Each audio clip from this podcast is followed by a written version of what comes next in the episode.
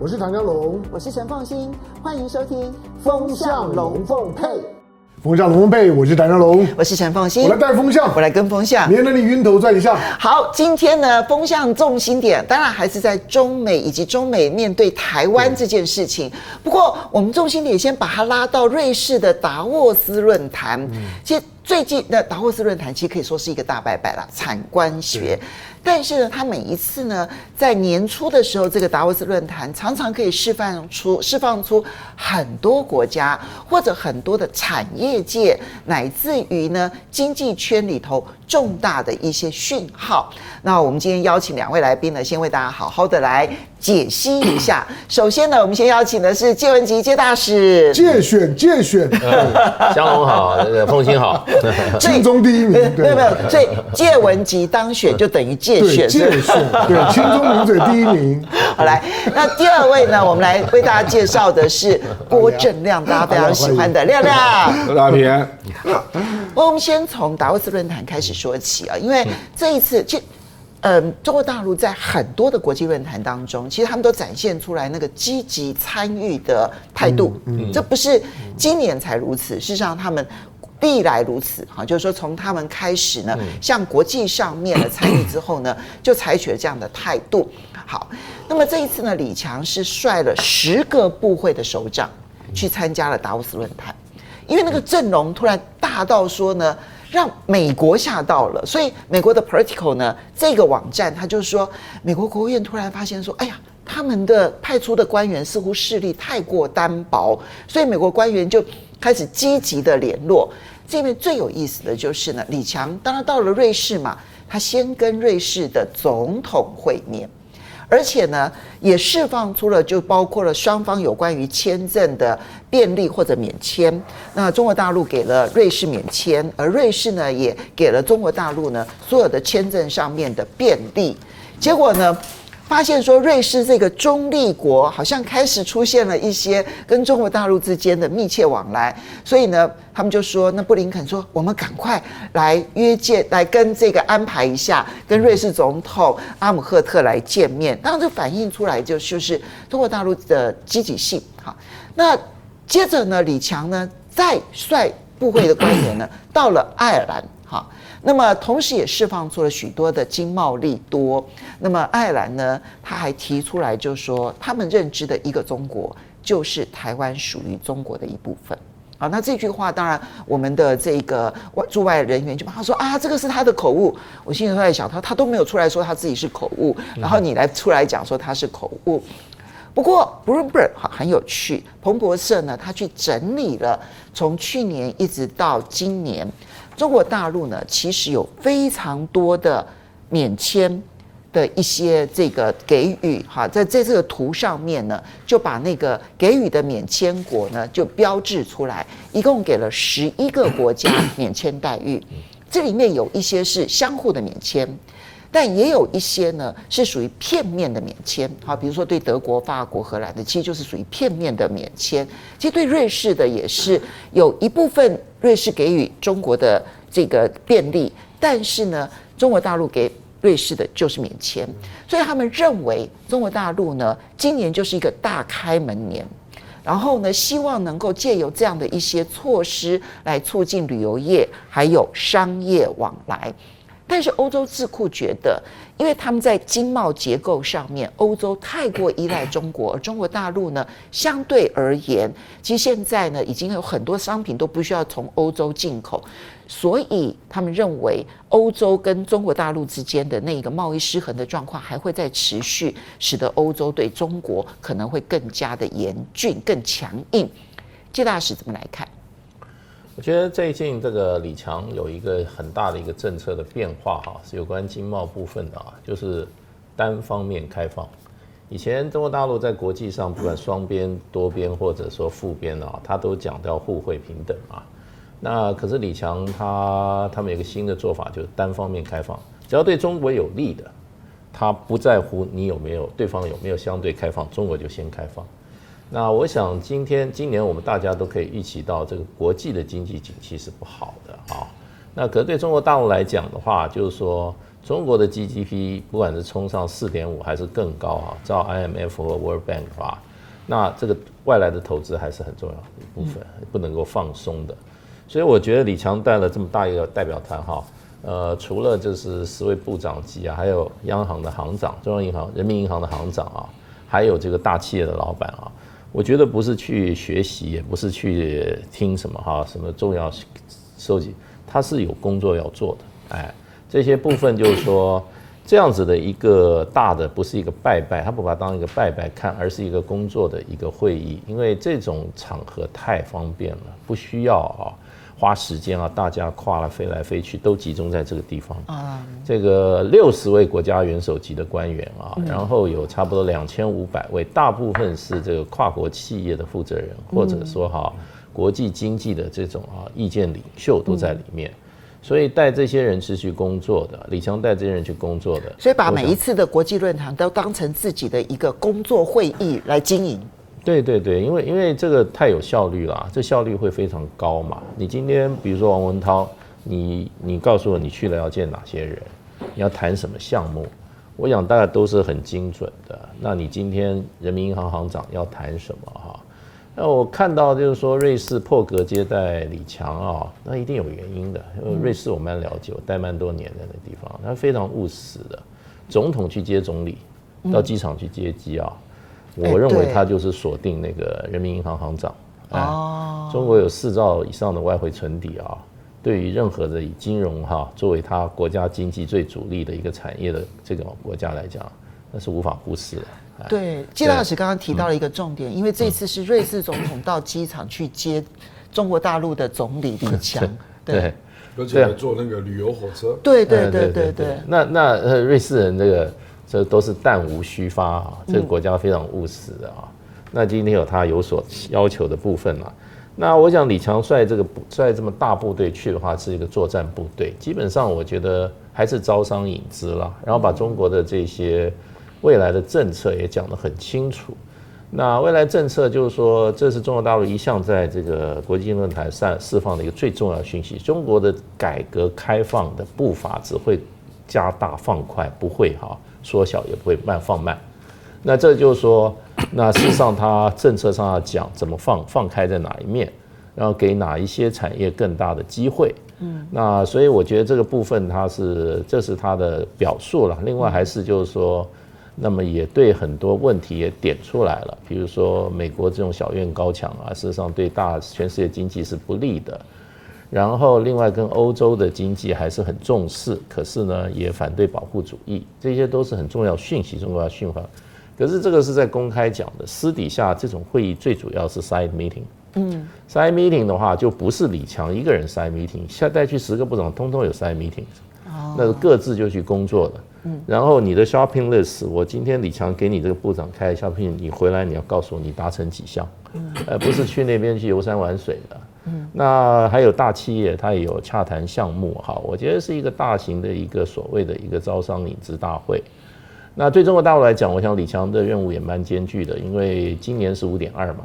这个中国呃二去年五点二，对，今年预期中国大陆没讲出来，可是国际经济组织都给了他一个四点五的这个标杆在那个地方。等到三月的时候，他可能才会公布他今年的目标。是啊，这个我们我们仔细看都是不容易的啊，因为为什么？因为这个是全球经济景气的问题啊。呃，World Bank 讲说，二零零四的经济的景况是二零零九年啊。这个全球经经这个这个经这个危机的时候哈，金融危机的时候啊，最坏的一年。嗯，所以我想都是做最坏的打算，可是用最大的努力啊，那运用任何一次国际的平台啊，来达到自己政策或设定的目标。所以我觉得李强，你可以看出来他是蛮务实的，然后他抓的蛮精准的。要是换别人的话，也是这种这种会去是要花大钱的。你一般 CEO 去，你要花几的那个票是。十几二十万美金起跳的。香油，对，而且非常贵的。我真的要说，因为达沃斯论坛每一次在举行的时候，达沃斯这个小镇的那个旅馆的费用之高昂，嗯，是大家非常难以想象的。对，不过不过，我觉得中国大陆一向善用这个平台。那我觉得这个平台今天有这样子的一个一个高度哈，中国大陆从开始就就在就在协助加持他，协助加持这个这个这个平台啊。到今天你看，那个 Bill Gates 也去啊，那还有这个 Morgan Stanley 总裁都去啊。那就变成就好像是一个名牌效应，你在这个中最重要的销售据点，你没有你这名牌店在那个地方，你就不是名牌了。嗯，所以这个这个，我觉得中国大陆是善用这个，相对美国会 surprise 啊，说哎呀，怎么搞的规格那么高啊？我觉得这就是美国的问题了，因为美国还是在一个怎么样，一个就是一个大恐龙啊，它的周遭的那个神经哈不够敏锐，那这个基本上。你可以实施，可以说是在欧洲的经济的核心，在瑞士这个地方。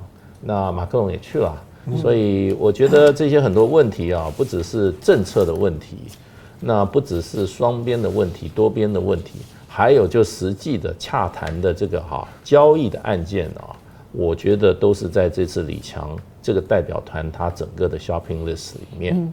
那。呃，会产生什么成效？那很难说。不过这种机会看你愿不愿意去把握。你如果积极把握的话，那就会有成效。你如果像如果只是像派 Sullivan，派了这个 Blinken 去讲一些美国外交事务的，那是经济论坛啊。嗯，那我们就很奇怪说，为什么叶伦不去？雷蒙多啊？为什么，雷蒙多为什么戴奇也不去？嗯，所以这就显示出来，这世界经济两强啊。在面对这个自己的经济挑战的时候，他他的这个他的这个切入的方式，美国还是政政治政这个好地缘政治啊，呃政治安全挂帅，然后用这个部分来来塑造一个哈经贸发展的环境。可是这种方式是到底这种方式有效呢，还是还是李强这种啊在商言商？就一个案件一个案件谈，摩根斯丹利老板可能就会就会找这个中国人民银行行长啊，就在大陆的他的金融市场的这种开放，或者他能到得到什么额外的一些比较优惠的待遇啊，来做成实实际的。所以那个场边的单独会谈的那个内容，我们当然现在没有办法完全的掌握全貌，可是你可以想象得到，那可能非常的多，对不对？我觉得就是可能就是说。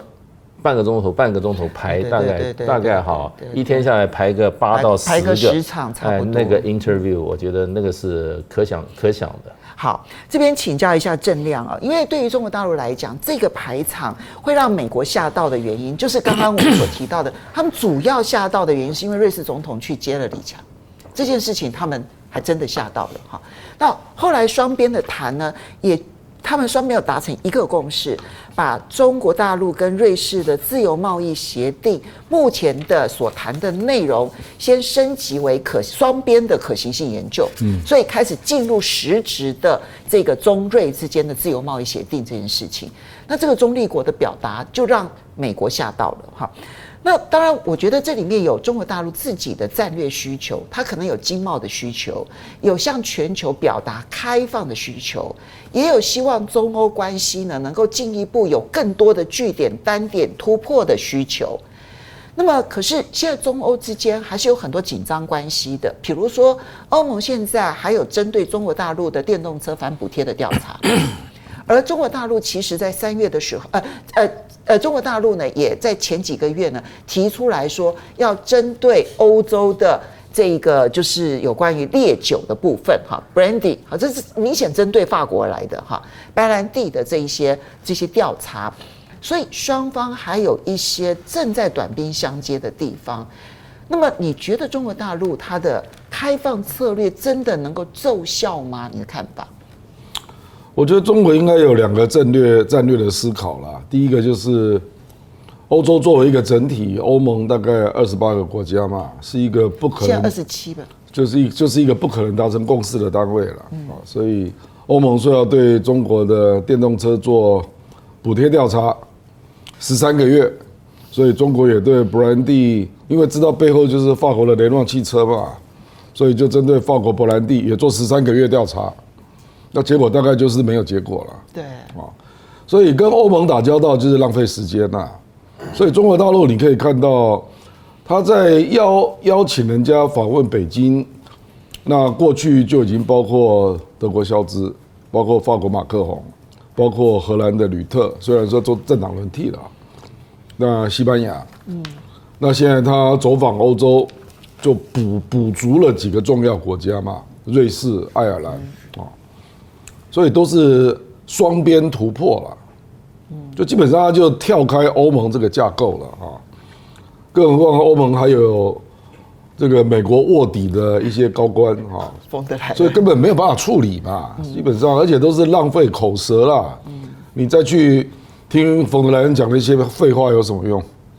他也没有办法成为欧盟真正的政策，因为法德也不一致啊。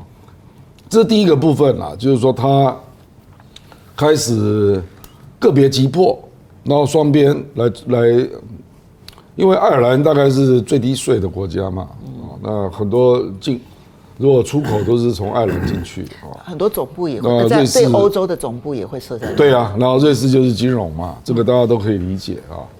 那另外，我觉得还有一个更大的目标啦，就是中国要扩大它的进口市场。啊，实际上去年他就开了进口博览会，然后开了供应链博览会啊，而且刚刚介大使讲了一个所谓的单方开放，事实上不是只有旅游哦，嗯，也包括供应链。哦，供应链我就让你直接来，我不要求你那边要开放，嗯，它也是单方开放啊。因为中国大陆目前的进口市场大概是二点七兆美元，嗯，那美国是三点二兆，嗯，我认为它开始要拉升这个数字，OK，因为这个也是最近几年才开始明显在拉升啊，因为中国大陆以前大概顺差大概都六七千亿嘛，嗯，哦，比如说二零二一你去看那个数字，大概出口大概还有三点三兆。嗯，那进口是二点六几兆这样啊，那它逐渐的要把进口这个拉升。那这个其实，因为昨天我还看到波士顿咨询公司啊，他们出了一份报告，然后去谈。我把我这里的话讲完啊，好，对不起，对不起。因为你只有开放进口，别的国家对你才有兴趣了。所以为什么美国看到也拿不出，没辙啊？嗯，因为你美国不愿意开放市场嘛。对，保护。所以，所以你你叫 Raimondo 来，你叫戴奇去。没有用啊，没有用的啦啊！因为今年是一个困难的年，欧洲二十七个国家有六个国家可能经济是负的，所以他们急着要自救嘛。所以中国大陆愿意开放进口市场，对他们来讲就是及时雨啊。那你美国能提供什么？所以 political 因为他只谈政治嘛，那 political 就是个经济白痴啊，所以他当然看不出这个道理啊。至少他没有办法做任何事。对，所以布林肯没有办法带人去啊，你带 Raimondo 去，你能承诺什么？嗯，你没有办法承诺任何事嘛。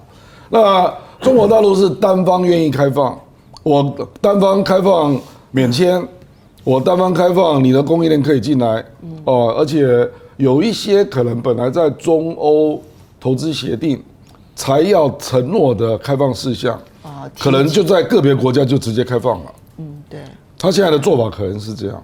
所以不再寻求一个全体性的，然后我用个别开放的方式，然后去吸引对外的吸引。这个当然也有他自己的需求啦，因为他发现外来的投资真的急剧变少。好，可是郑亮这边我请教一下，因为我刚刚讲说，你刚刚讲说说把那个进口市场再扩大、再开放，对对对。可是我看到昨天波士顿咨询公司才刚刚做了一份报告。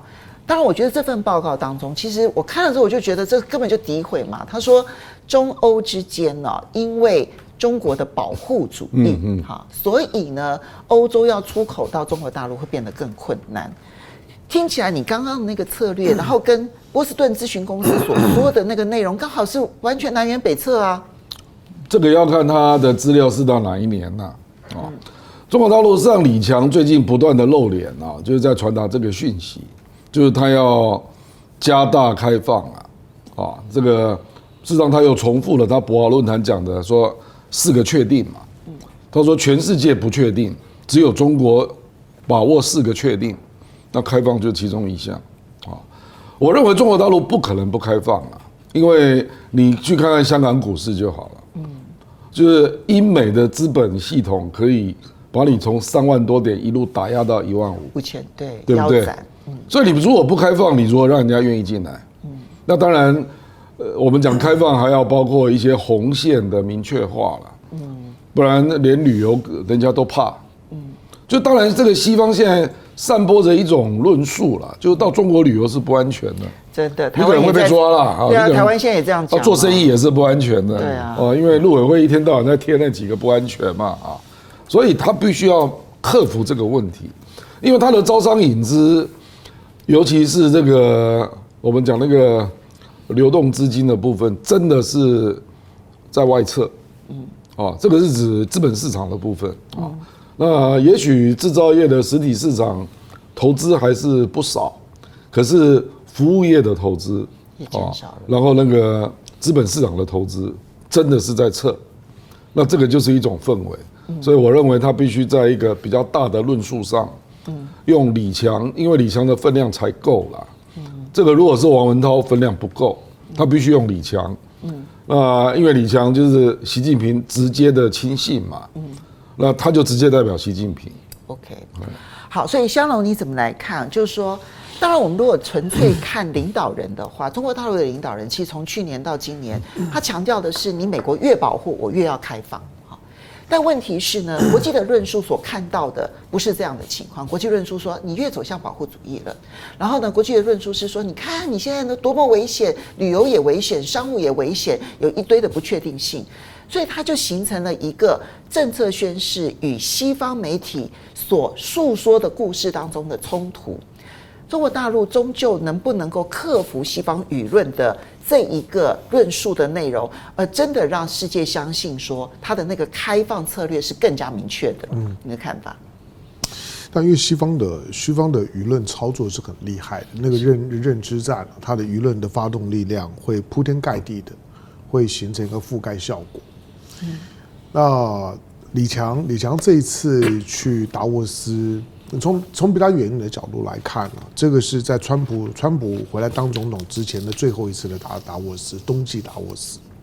所以我我觉得这次的达沃斯一个潜台词就是大家都在为川普要回来，在做一些的铺陈，不管是在泽伦斯基的部分，或者是甚至于是这些的欧欧洲国家。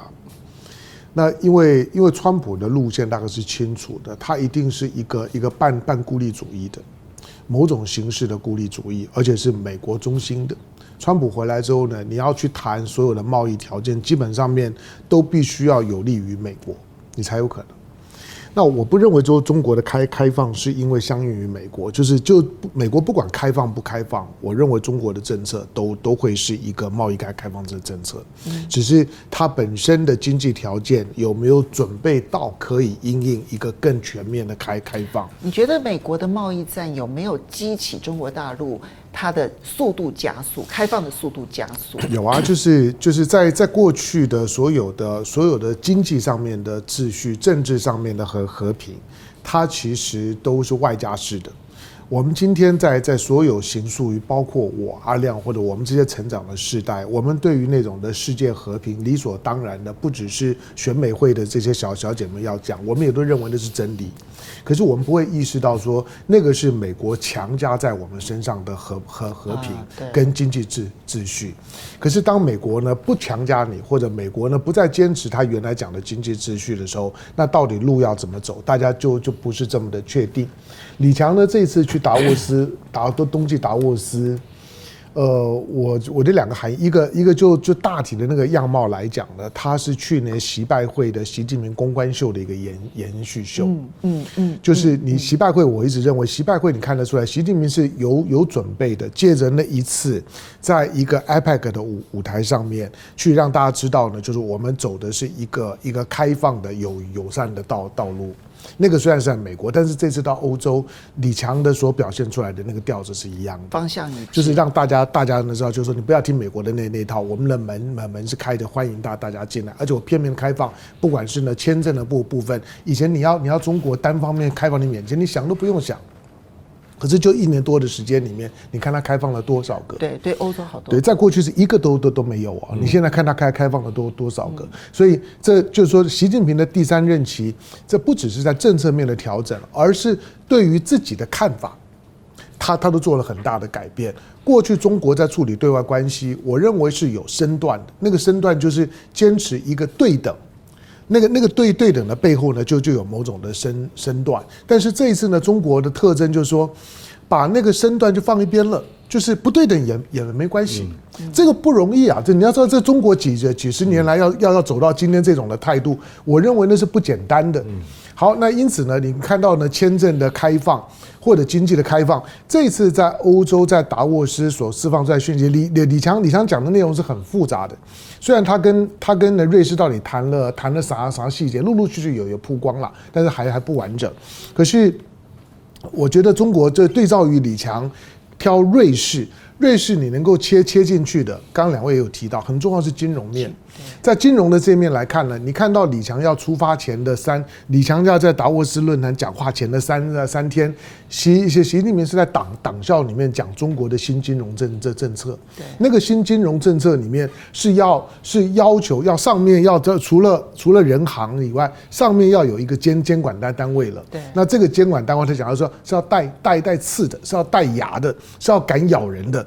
那个跟过去都都非常的不一样，所以呢，中国正在呢重新建构一个呢一个自己的金融秩序，不再跟着美国被美元体系呢完全支支配，要让自己呢在这一段时间英美的资本系统对中国的打压的那个痛苦，要痛的有代价。因此，中中国在这方面摆出来就就是呢，我不会因为你对我的打压，我的我的我的资本市市场现在气氛很低迷，然后呢，我就就妥协，他不会妥协。李强讲的第二个重点呢，他在像像国际社会在讲，就是说未来十年之后呢，中国的中产阶级会会达到八亿。八亿是一个非常惊人的数字，从四亿要变成八亿。这个这个八亿是他合理的要开放开放市场跟吸引市场的理由。我有八亿的中中产，联合国定义下的中产，你要不要进来？我把门打开，你你你不开放没没关系。那中国就继续会会会走这种自由贸易呢跟开放主义的道路。第三个就是说，挑欧欧洲的这个地点，我觉得。他也在在为呢，整个的川普要回来之后呢，欧欧洲的国家呢人人心惶惶。不不知道明年会会是什么样子。今年，对，就今年，就是今年底之后，不知道会会是什么样子。如果川普当选，因为现在大家几乎都都压川普当当选。川普如果如果如果当选，俄乌战争一结束，结束之后是什么样子？两年的时间，欧洲受伤很重。这个呢，也有在为什么？就是中欧投资协协定，现在都没有人提了。对。可是我铺成一个对于欧洲比较友好的经商环环境，对中欧投资协定是有利的。其实它今天的开放的内内容，你从中欧投投资协定开放的标准来讲，并没有 over 那个标准。中欧投资协定，中国就已经放得非常宽了。在资本资本投资上面的放宽，跟贸易上面的放宽，我认为是中国对欧洲的既定政策，它就是开放。好，所以国际媒体要行塑一个更封闭的中国。但是呢，中国希望在政策上面让大家理解，它是一个朝向更开放的中国。嗯，其实，所以我认为这中间是是正在彼此之间这个拔河的。那中国大陆能不能用实质的开放？现在看起来有很多实质的开放，然后最终能够让产业界，只要产业界相信的是开放，而不是封闭，最后那个国际舆论所塑造的那个故事就不会成真。那那个故事最后落败的机会反而会比较大，我觉得这就是我们现在要观察的一个。我觉得有些企业它行动已经先于论述了啦。嗯，德国汽车业哪里管你讲什么？那就直接去了啊。德国汽车如果不去的话，它是生存危机。不，所以我的意思说，有些人就直接用行动了啦，他来管你讲什么？嗯，好来，我们谢谢 Chris 刘，谢谢你的抖内，然后赖建成，谢谢你的抖内，你破费了，然后这个 Lee Lockman，谢谢你的抖内，啊，Peter Pan 他说，其实外资对中国可能最大的不确定性就是东南，所以啊，在变，对台湾的思考正在从领土，是指台湾的，对对对对对对对对对对，正在从领土完整的使命变成国际战略的斗争。好，这个其实你知道，刚刚在这个香龙在讲习近平旧金山的那个论述的时候，其实我当时就有在想，就包括他为什么要刻意的去跟拜登说，你们说什么二零二七年、二零三五年什么打台湾的那样子的计划，我没有看到这样的报告。我觉得那也是他那个国际开门的很重要的一环思考。那我们当然就必须要来看台湾的问题了哦。那么台湾选后，其实我们就看到。诺鲁第一时间就跟台湾断交了，好，跟中华民国断交，然后跟中华人民共和国建交。其实我们看到的是欧洲跟美国的强烈的回应。那欧洲十八个国家联合声明说要挺台湾，然后强力的谴责中国的打压。其实我看到这一些内容的时候，我心里头都不免要想说，所以你们跟台湾建跟中华民国建交了吗？所以你们没有跟中华人民共和国建交吗？就是你们在说诺鲁不对，然后可是那你们也是在跟中华人民共和国建交啊？哈，那 AIT 呢，甚至于认为说，甚至于提说说这个诺鲁所引述的联合国二七五八号决议文没有决定台湾地位，那。我还是要问，那美国自己的看法是什么？就你在中华民国跟中华人民共和国、北京跟台北之间，你的看法是什么？在达沃斯论坛当中呢，布林肯谈的其实是很政治的。他说，布林肯强调台海稳定关乎于世界贸易。可是另外一方面，《金融时报》呢透露说，美国的国会大咖几个众议员啊，下个礼拜就要访问台湾。可是另外一方面，就政治上面访问台湾，但金融方面则是跟大陆开始继续的来谈。所以美中的财政部长其实这个礼拜要在北京已经讨论经济合作的这些相关议题。所以，我们都会看到的是，在政治上面跟台湾好像要合作啦、结盟啦、关系良好。我那个声明哦，是议会哦，对，我知道，不是政府，对，不是政府。哦，那个对，你说欧洲的议，欧洲的议会，欧洲的议会，所以你不要过度解释。好，是是是，政治上不是哦，政治上不是。好，来，但是我就说。就连美国也是一样啊，就说你布林肯在那边讲，然后 AIT 在那边讲，可是你行动上面是你的财政部官员飞到了北京，然后跟北京谈金融合作。嗯然后我们再来看另外一个例子，Trust 这个是去年呢有访问台湾的前英国首相特拉斯，他去年五月访问台湾，而且台湾出了大钱，出了三百五十万新台币。可是呢，他在八月的时候呢，却去函英国政府。游说英国政府赶快核准，让英国的企业可以卖武器，就扫雷设备，然后给中国大陆。所以，谢大使怎么看？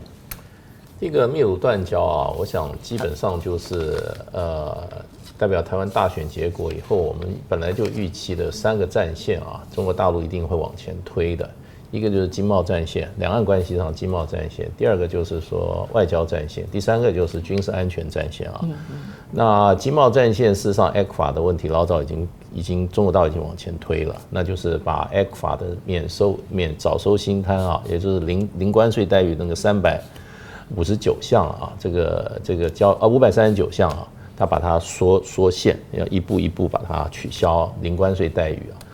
那这个已经做了十二项。那一月九号的时候，大陆商务部又再次宣布，要全方面再重新检讨。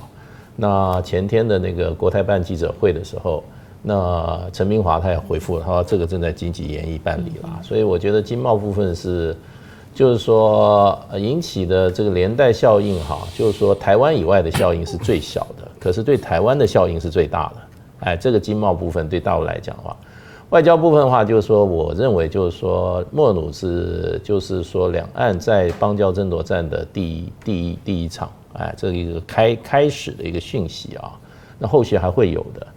那军事安全的部分当然是最敏感的，也牵涉到周边所有国家，甚至跟美国的关系都很密切，那是会比较审慎，可是不排除还是会继续往前推进啊。那就是说，刚刚讲那个欧洲十八国，因为我查到了这个这个报道的这个这个。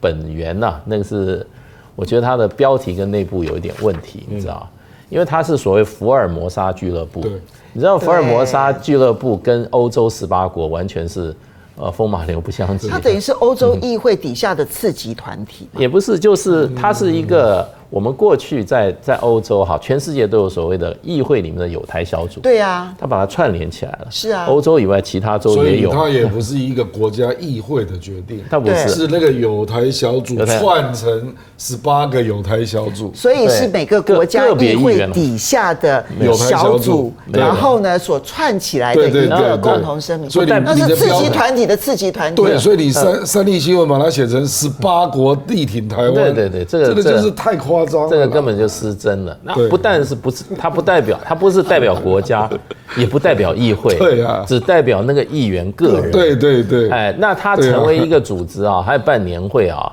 这些组织整个年会你要问他经费从哪里来，哎，然后就变成他就是说，你说是因为十八国，到重点了，是啊，对对对，你就变成就是说，这个这个跟欧洲各国政政治就是国家来讲是哈，呃，没有关联的，哎，只是议员个人对的一个串联的组织啊。那我我觉得没有一个欧洲国家，我们光讲这个诺鲁这个哈，跟我们中华民国断交哈，最有趣的是。澳洲他说我们事先诺鲁通知我，对，那诺鲁这个国家是澳洲最最重视的，所所谓除了所罗门以外就是诺鲁，是啊，离他最近，而且他未来的国土就在澳洲，就在澳洲啊，所以所以所以就变成就澳洲说我知道，他有通知我，他觉得已经有进步了，因为上一次所罗门跟中国大陆签这个哈。准军事合作协定说警察合作协定啊，他们没通知我，到现在都不知道签什么。哎，到现在不知道。他说这一次你看诺鲁还通知我，所以我们跟南泰的关系啊有进步了，这是澳洲官方的打说法。那这个跟欧洲是没有关系啊。接到我请问一下，所以澳洲事先知道，然后因为诺鲁事先有告诉澳洲，对对。那澳洲事先没有告诉台湾？澳洲他不会告诉别人吧？我觉得你你应该问澳洲有没有事先告诉美国啊？对。因为美国一副很惊讶的样子，美国也不知道。我认为美国不知道，也不知道。我我我认为澳洲听诺鲁这样跟他讲的时候，就是你又来跟我要钱了是吗？我不理你，那你要怎么样随随你便吧。因为他跟谁开口，他就是在跟谁要钱。这是诺鲁。那这些年以及他未来，只要诺鲁这国家还在，他跟谁开口就是在跟谁要钱。那我不给你钱，那那那那我当然就不理你啊。所以澳洲呢装没听到，那很合理啊。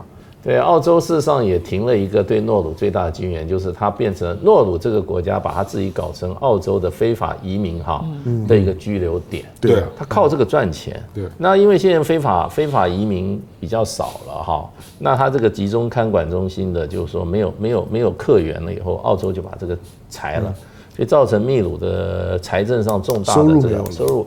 那事实上去年十月的时候，它就已经有警讯了。那事实上的话，这个呃外交部他们也去了很多人啊，所以关系是不好的。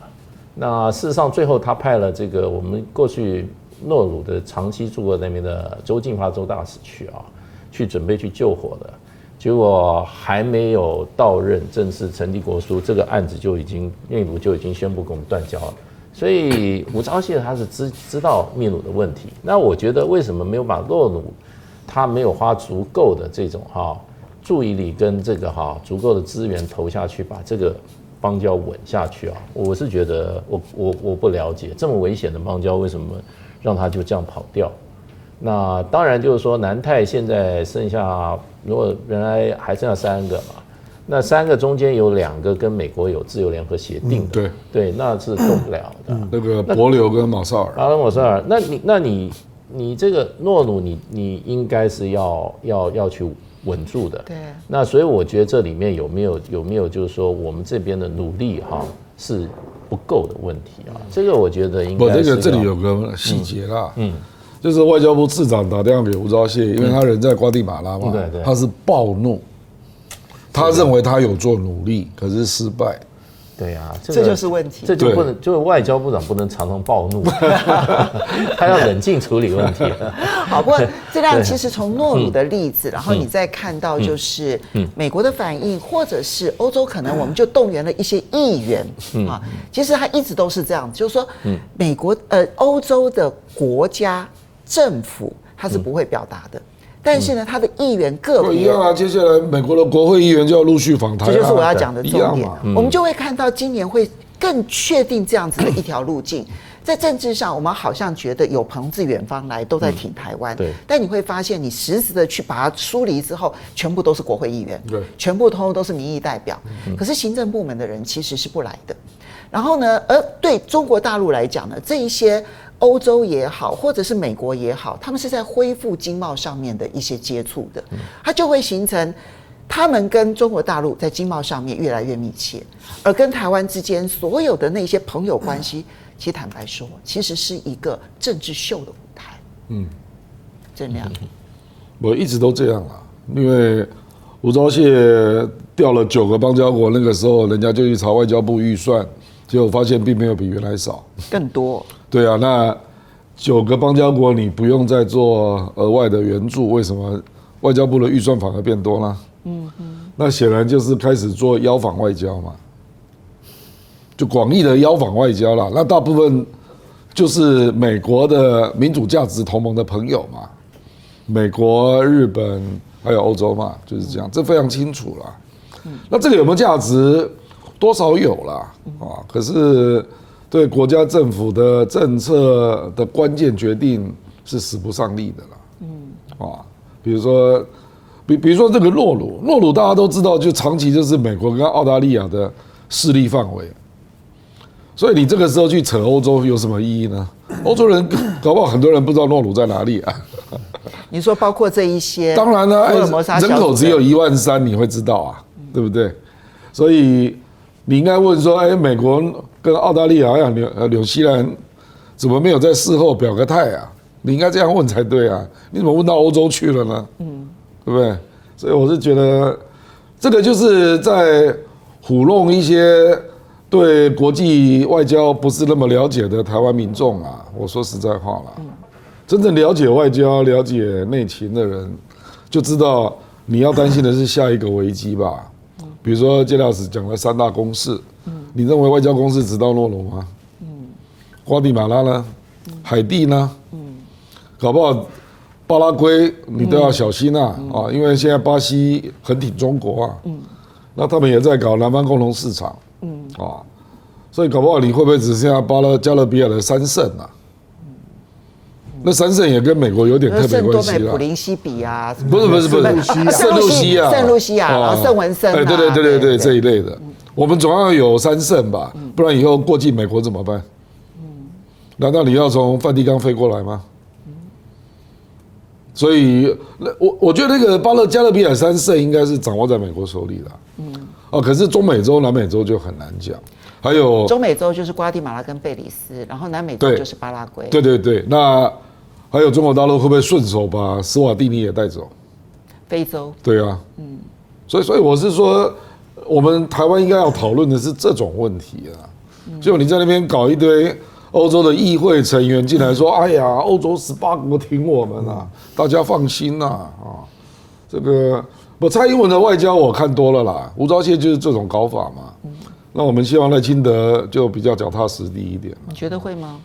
我不知道。可是我们现在就先讲到这里，就是说蔡英文的外交是完全失败，而且还有一个很重要的点，蔡英文把台湾的筹码几乎用光了，嗯，台积电也走了，对，啊，那个美那个莱猪也吃了，嗯，啊，然后福岛的那个是波音的飞机也买了，也买了，对，哦，福岛的也也让他进来了，我真的不知道赖清德手上还有什么台湾的筹码可以用。不过你刚刚提到巴拉圭，巴拉圭其实对，因为南美嘛，很重要的大国，其实对台湾很重要。它跟瓜地马拉的重要性，我觉得不相上下。它的牛肉了。对，可是你刚刚提到说，因为嗯，现在南美洲推南方市场，跟中国大陆正在密切的希望能够建立一个区域与中国大陆之间的自由贸易。那如果这个市场当中，巴西告诉巴拉圭说，你一定要加入，成为中华人民共和国的建交国，你才可能加入的话，对，那巴拉圭就你其实不是援助的问题哦，而是他看到的是一个大市场的问题哦。我认为中国大陆会跟南方市场就是这样签，就是要邦交国，对，才会对。其实那是一个很很重要的一个变化，不用讲说它左右的问题哦，而是那个市场本身，它其实是有它自己内部需要的，所以相容。它它不只是市场本身，而是因为，因为南美洲的这些的主要的出口品了，它除了在亚洲以外，在中国以外，它找不到替代市场。嗯，它的它的农产品，它的畜产品，这个美国的生产比它更多，加拿大生产比它更更多，所以它在美洲是没有是没有是没有什么可以值得开发的市市场，所以它一定找找亚洲，它周围的国家。就算是阿根廷闹闹到这个样子，巴巴西啊、乌拉圭啊，这这些智利，他们对对中国的市场的需求都已经很清楚的看到。巴拉圭其实如果如果政治关系跟中国打通了之后，对他的经济是很有帮帮助的。但只是因为他过去跟台湾的关系其实渊源很深，这个民进党没什么关系。从老老蒋时时代，其实巴拉圭就是南美洲跟台湾最最亲近。台湾的中国信托甚至于在那边开了开了分行，你想开分行就知道那边有多少资资金的的需求，黑白两道的都会在在那地方。但是现在整个当地的华人社群在在快速的蜕变。眼眼前在决定巴拉圭跟台湾邦交的，已经不是传统的情谊，也不是那种的那种经贸的关关系，就就是时间点的问问题而已。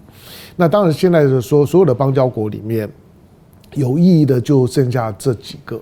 那吴钊燮呢，去瓜瓜地马拉那也是有道理的，就是因为因为那个那老实讲，瓜地马拉如果断了，对他来讲丢不得。那个那个那个你吴钊燮还有脸再继续做吗？就就是，如果你瓜瓜地马拉丢了，九个也在做。对啊，你中你中美洲就几乎全全全了，就等于是中美洲全断在吴钊燮的手里面。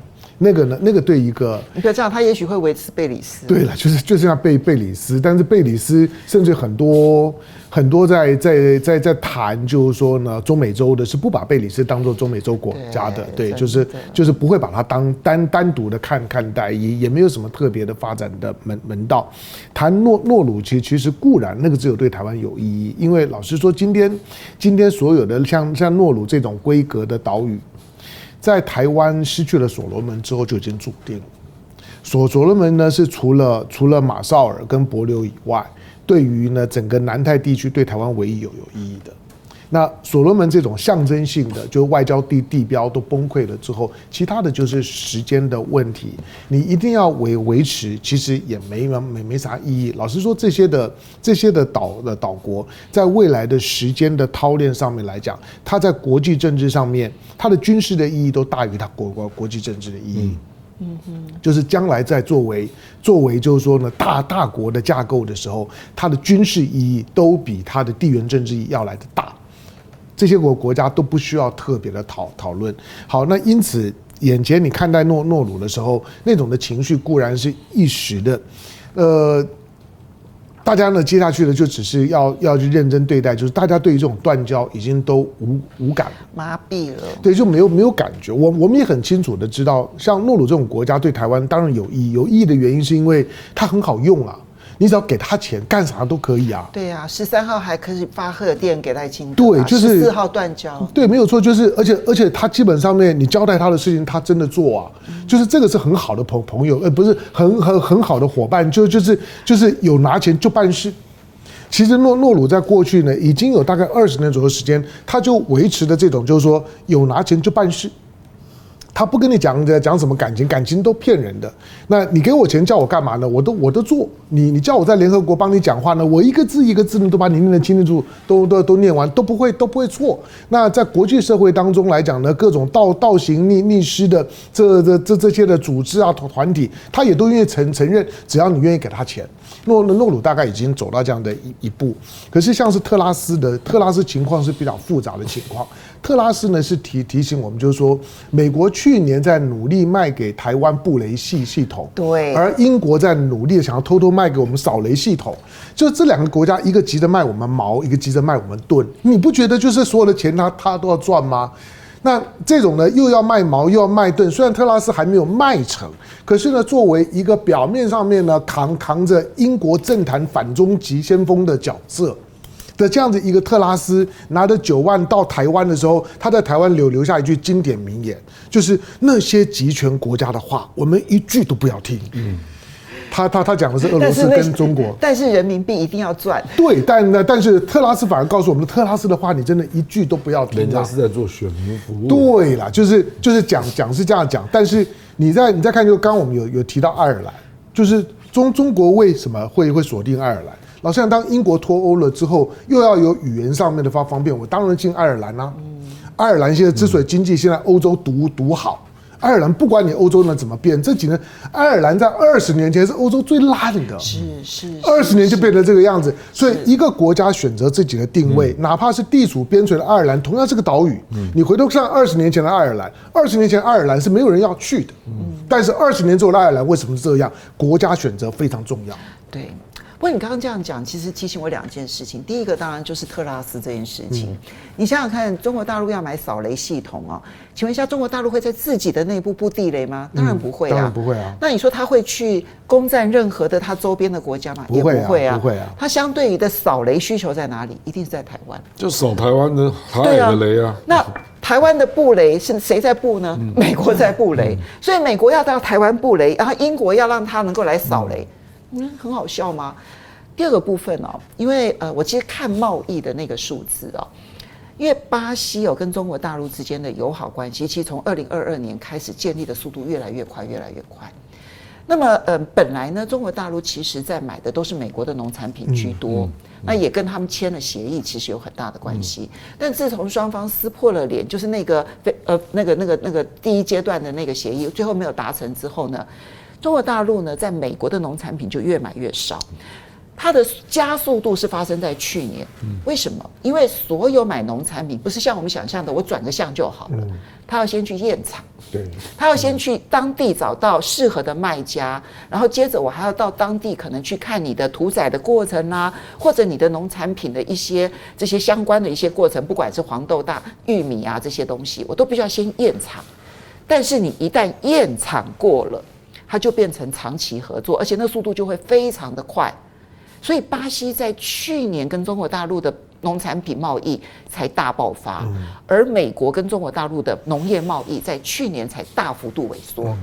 这是我在看那些数字的时候，我的感受很深刻的。那你觉得巴拉圭真的没有感受吗？这点是我们在看农业贸易的时候很重要的观察点。好，那么呃，Lu Chen，那他呃，谢谢他说，他说了，现在是 Apple、NVIDIA 这两个台积电的大客户都需求萎缩，以后还能护住谁？Apple 的需求可能会萎缩，但 NVIDIA 好像没有，嗯、对，NVIDIA 没有，对对对。而 Yamon Chen 他说不是台湾的外交有问题，是美国的力量变弱了。其实他这句话讲的非常好，嗯、所以我们就要来看的是川普。嗯，这一次他在爱荷华州的初选。如预期中的碾压对手，但是因为碾压的幅度真的太多了哈，他百分之五十一的得票，然后第二名的桑的桑提斯只有百分之二十一，第三名的海利也只有百分之十九，所以如果在下面的几个州，那川普都维持着一个遥遥领先，不见得是像爱荷华州这样的碾压。那么我想现在所有全世界在讨论的问题就是。看起来，川普可能会是下一届的白宫主人。这个时候，美国会不会重回孤立主义？恐怕这是全世界都要去预备的事情了吧？对，像他这个艾瓦的这个这个共和党的初选哈，因为他是整个美国大选的第一个啊，这个重要政党的初选，所以他也有指标性意义，可是不见得有决定性意义。那这个上一次选举的时候，好像那个时候这个。川普在艾奥瓦就没有就就失利啊。那虽然在他这次在艾奥瓦事实上是拿到了过五十的这个选选票，就是五十一五百分之五十一啊。这个必须要知道，就是说这是在中西部，哎，中西部事实上的话，那个等于是共和党大准营，而且是美国保守力量大本营。艾奥瓦我蛮熟的，因为我以前第一次在中西部工作的时候，那是我负责的一个辖区，常去啊，真的就是你去的都是。玉米田嘛，哎，然后要不然就是大牧场啊。它是美国的这个当时是草原带，哇，这是非常辽阔的地方啊。可是它标准是共和党的这个保守势力啊。那可是就是说，在共和党的保守势力的区域里面哈，事实上的话，你看川普他的他的他的他的这个受支持度就是五成以上。那另外两个就是 DeSantis，大概大家拿到二十都不到，对，一个加一，一个减一，然后二十加一，二十减一，对，然后第三名、第四名已经退出了，对，他大概拿到拿到三成的票，他说我加入到川普了，他以后就是川普的 supporter。嗯，那接下来下一场在 New Hampshire，New Hampshire 就是东部了，那个不是美国共和党的传统选区，所以就是说现在很多美国在媒体啊，我现在对美国媒体我都打折扣，他说 Nikki Haley 在里面领先。那这个美国的，哎，对对，他是在领先。那可是我也看到民调说，他只落后十个百分点。对，就是说这里面就变成就是说，这这就是就是说在在选举的时候，你要不要那么相信媒体了？可是那个不是一个传统的美国这个共和党的选区，然后呢，他也没有那么多保守势力。嗯然后现在尼克黑里是能够集结多少资源？我认为不但是共和党里面的反川普，民主党的反川普的也全部在投在 Niki Haley 啊，对不对？要是我是民主党，我也弃权。所以在这个阶段的时候，美国选举是比什么？你知道？比募款能力，比钞票的深厚。有人说，在 iwa 这一场选举里面，，Niki Haley 的阵营，他后面的金主给了他两千万美金。对啊，科克兄弟啊。对，给了他两千万，他很早在里面布局，结果他的结果还是不到二十趴。嗯，也就是说，川普的声势在这些传统共和党里面是这么强。可是到了 New Hampshire，我认为尼克黑里面后面的支持者，包括很多不是共和党，很多民主民主党的人哈，还是会给尼克黑里很大的支持。那就在这边在，所以呢，我认为就 New Hampshire 最后出来结果，也不是一个正常的一个怎么讲呢？整个一个平均分布下的平均常态下的一个一个表征。那不过就是说这个东西结果哈，如果还是川普赢的话，那在大势就差不多了。哎，然后这个之后就是说美国的这个这个选举，基本上它都靠募款，即使是尼克黑里他是很有钱的背景，对，然后川普也是很。可是他的募款会决定他将来的走向跟他的动能，这个这个就是说金主后面就会开会转变。那到三月中的时候，这个 Super Tuesday 哈，就是说啊，超级星期二的时候，十五个大概十五个州同时办这个初选的时候，那个结果就已经那就是重要的结果。然后到六月后面就差不多了。所以呢，就是说最后呢，就是说我觉得还有几场就在看。那如果说这个川普持续在往前走的话，那他的所有的这些支持者大概就拿不到支拿不到钱了，拿不到钱他就退出了。嗯，所以美国的大选一开始哇十个八个，最后变成七个六个五个一个一个少，就是说他没钱了。没错。哎，那就是说这个有没有钱就看他这个啊、哦、他的得票，他的就是说当选的几率的大小，没有人愿意去支持一个没有机会当选的人。所以我觉得就是说，这场选举现在就是说还有一点点变数，那很多人认为变数不大，那就是说，可是我们后面还要看看未来的几场。谢大使，你觉得，嗯，川普成为共和党候选人的几率是多少？然后成为下一届美国总统的几率是多少？各多少？我觉得都大于五成吧。哎，就跟在在 Iowa 这种，可能是百分之百了。对，我觉得百分之九十五啦。就我就算留一点点空间，我觉得他成为共和党候选人百分之九十五，成为白宫的这个新主人的几率，我觉得我目前是压六成这样子。我跟你讲一下共和党的初选啊，因为有人就是要挫挫川普的气焰嘛，所以就故意去支持 Nikki Haley 嘛。实际上 Nikki Haley 比川普还幼。是。还有还极端，他就纯粹就是要挫你的气焰嘛啊！所以那个 CNN 从一月九号就开始公布民调，哎，三十九比三十二，只落后七趴啊，很有机会，很有机会啊！然后那个那当然就民主党金主啦，共和党的一些金主就给你钱嘛，让你拼拼斗一下啊！那他可能也会开始骂川普了啊！这个都是演的啦，就跟那个贺锦丽。在上次的民主党初选中是大骂拜登呐，后来收为副总统。尼克·哈里的目标就是副总统。对我，我其实我现在的判断也是。而且尼克·哈里就是锁定贺锦丽，川海配这样。而且他就是锁定贺锦丽，就是说你拜登选上了，大概没几年就挂了啦，就轮到贺锦丽当总统。所以他就是要讲一些川普不好讲的话啊，就是骂贺锦丽。啊，因为川普怎么会去骂贺锦丽呢？那个是副手哎、欸，上司对下司。对，可是 Nikki Haley 的定位就是，我就来跟美国讲一个噩梦，就拜登当选，他可能做一年就换贺锦丽了。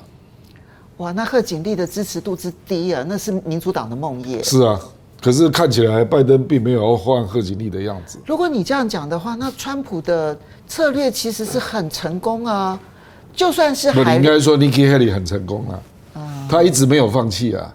他认为他会成功啊，嗯，其实这个女生很厉害，她本来是州长哎，嗯，对啊，她其实她其实比贺锦丽要厉害啦，说实在啦，口才也比较。贺锦丽只是一个参议员嘛，之前是州检察官，嗯嗯，所以不像。